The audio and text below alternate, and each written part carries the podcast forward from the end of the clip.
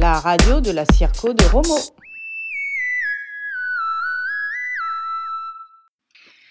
Bonjour à tous. Cette année, les rendez-vous de Circo auraient dû voir le jour, mais avec les conditions sanitaires, nous sommes dans l'obligation de nous réinventer. L'équipe de circonscription de Romorantin a décidé de vous proposer de sillonner les routes de Sologne pour aller interviewer les enseignants et vous présenter des pratiques pédagogiques particulières. Pour ce premier rendez-vous, nous avons interrogé Pascaline Pignon, directrice de l'école de Saint-Viâtre, qui a cette année une classe de CPCE1. Madame Pignon nous présente ce soir la classe flexible. Madame Pignon, bonjour. Bonjour. Alors, pour commencer, pouvez-vous nous définir la notion de classe flexible? La notion de classe flexible est assez simple en soi. Le flexible est déjà, il faut quand même le noter, pratiqué par de nombreux collègues en maternelle, mais sans réellement nommer euh, leur organisation matérielle ou d'enseignement par le thème flexible. En élémentaire, oui, il est vrai que la notion est beaucoup plus innovante, car beaucoup moins connue et donc beaucoup moins pratiquée. En quelques mots, et d'une façon très simple, on pourrait dire qu'une classe flexible, c'est une certaine flexibilité, adaptation dans l'enseignement du professeur d'une part et d'autre part par un aménagement de la classe et des différents lieux d'apprentissage.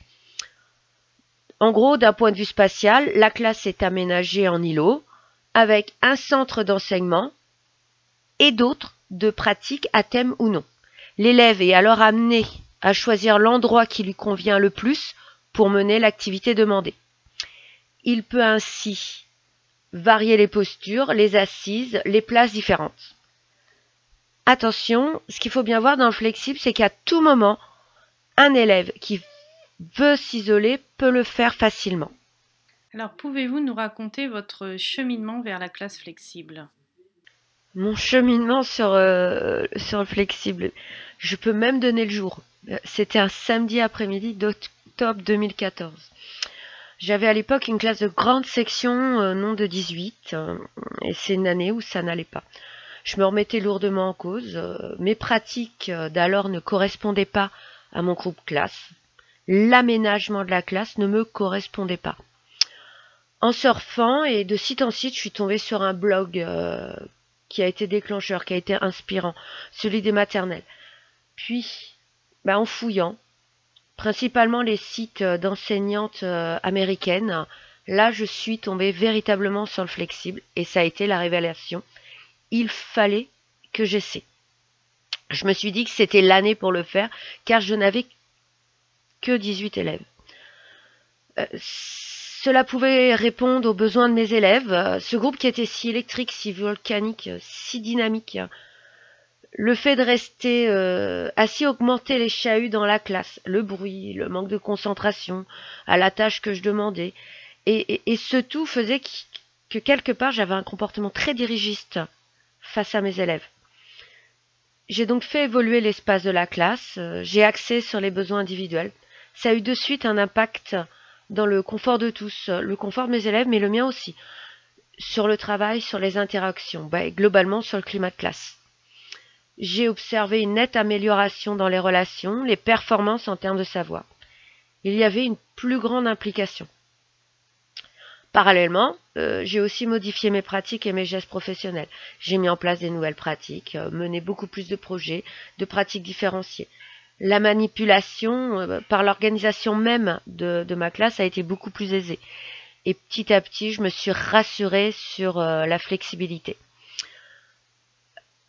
Je suis de retour depuis septembre 2020 euh, en élémentaire et il m'était impossible d'oublier mes pratiques car euh, j'avais en moi ce, ce savoir-faire. Je l'ai juste adapté, voire même affirmé. J'ai aussi, euh, je dois le noter, pleinement euh, intégré le numérique au service de mes apprentissages. Si je devais bilanter cette pratique, je dirais qu'elle me permet de mobiliser chaque enfant, chaque élève, avec ses caractéristiques, ses intelligences, sa personnalité, tout en gérant l'individu et le collectif Je dois aussi noter euh, que l'enthousiasme euh, de mes élèves est important et que ça a de lourdes répercussions sur leur implication. Alors, quel matériel avez-vous utilisé pour aménager au fur et à mesure votre espace euh, flexible? Il faut savoir détourner les objets, ouvrir l'œil, imaginer. C'est véritablement les maîtres mots. J'ai d'abord proposé une disposition de, classe avec des îlots, avec des coins dédiés, puis euh, des différents postes de travail, euh, donc bon, des tables et des chaises de différentes tailles ou formes. Euh, j'ai aussi axé mes propositions sur le sol avec des tapis, des coussins. j'ai parallèlement réfléchi aux meubles et à leurs nécessités dans mon bureau.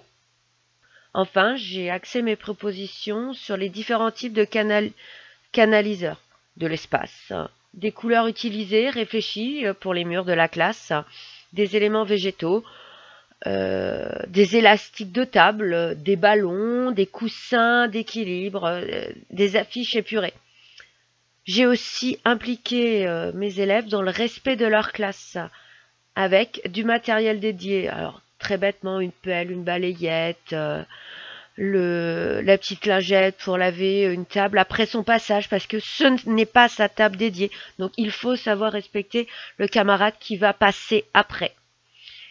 Et puis oui, côté matériel, je m'équipe petit à petit parce que euh, on ne peut pas tout avoir d'un coup d'un seul. Vos élèves semblent très impliqués dans l'aménagement de la classe. Comment faites-vous pour les aider à exprimer leurs ressentis et leurs besoins sur ces questions? Et surtout euh, comment collecter euh, leurs remarques euh, de manière efficace sans que cela ne parte dans tous les sens?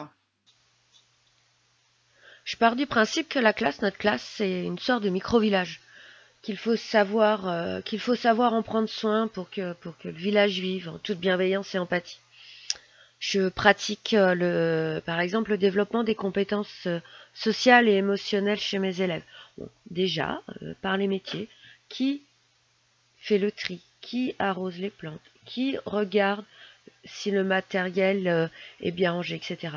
Par des rituels de bonjour, par la gestion des conflits entre pairs, par les du jour, euh, la verbalisation des émotions chaque matin, chaque soir, etc.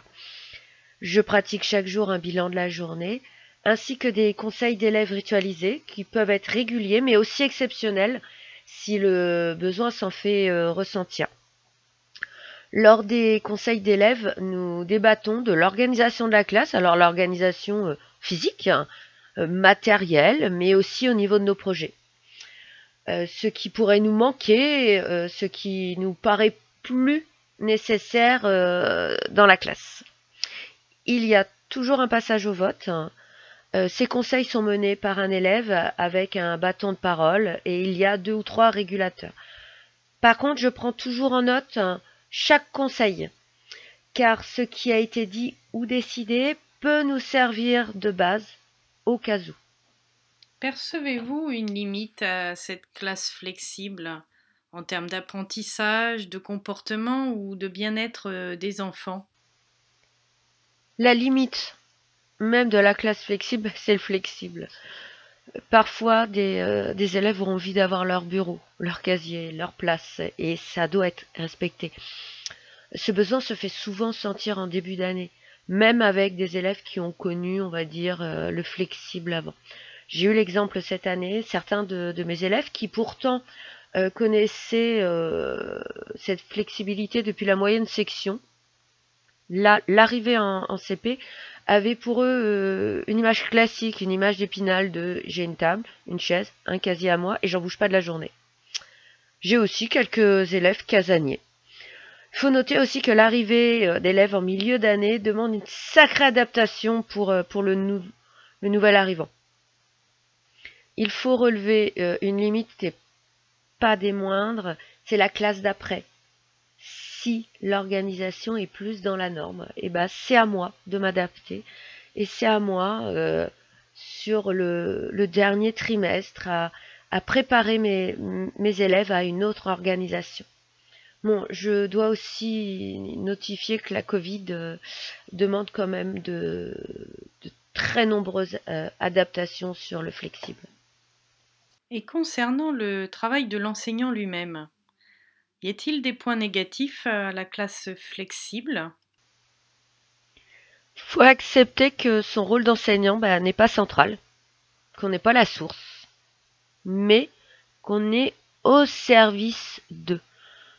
Le flexible indique qu'on s'adapte à. Cela demande donc un investissement parfois lourd hein, sur la différenciation, l'individualisation. Et chacun euh, peut être dans un coin différent pour sa tâche, qu'on peut être amené à dire ou à mener deux fois la même séance dans le, dans le centre d'enseignement. Le flexible, c'est aussi une surveillance de tous les moments. L'autonomie n'est parfois pas si aisée pour les plus jeunes. Ce qui m'interpelle le plus, j'avoue, dans, le, dans les points négatifs, c'est quand je suis remplacée parce que les je peux mettre, je sais, euh, certains collègues euh, en, difficulté par cette organisation. Quel point positif de la classe flexible voudriez-vous souligner? J'aimerais mettre en avant bah, le, parcours raisonné de, chaque élève qui prend en compte qui il est, ce qu'il va devenir. Euh, l'élève agit sur, euh, sur ses apprentissages, il, est, euh, il en est l'acteur principal. Concernant la classe, le, climat est beaucoup plus serein, beaucoup plus respectueux. Les, élèves sont beaucoup plus investis et, et enthousiastes. Des conseils pour ceux qui souhaiteraient se lancer? Se lancer? Bah, C'est déjà se faire confiance. Ensuite, euh, faut pas hésiter à échanger avec euh, les collègues qui pratiquent euh, le flexible, mais aussi avec les collègues de maternelle qui ont cette pratique. Faut savoir se rassurer en lisant des livres sur la question. Alors, par exemple, le l'enseigner en classe flexible de, de. Et puis suivre quelques collègues sur les réseaux sociaux comme Que fait la maîtresse, maîtresse Aurel, maîtresse en basket, etc il faut aussi éviter il est, enfin, il est important d'éviter certains pièges, euh, comme penser par exemple qu'à l'aménagement ou au côté esthétique. Et surtout, ce qu'il faut bien voir, hein, c'est que euh, on ne révolutionne pas tout en même temps. Que le flexible, c'est un tout. C'est une pratique que l'on partage avec ses élèves.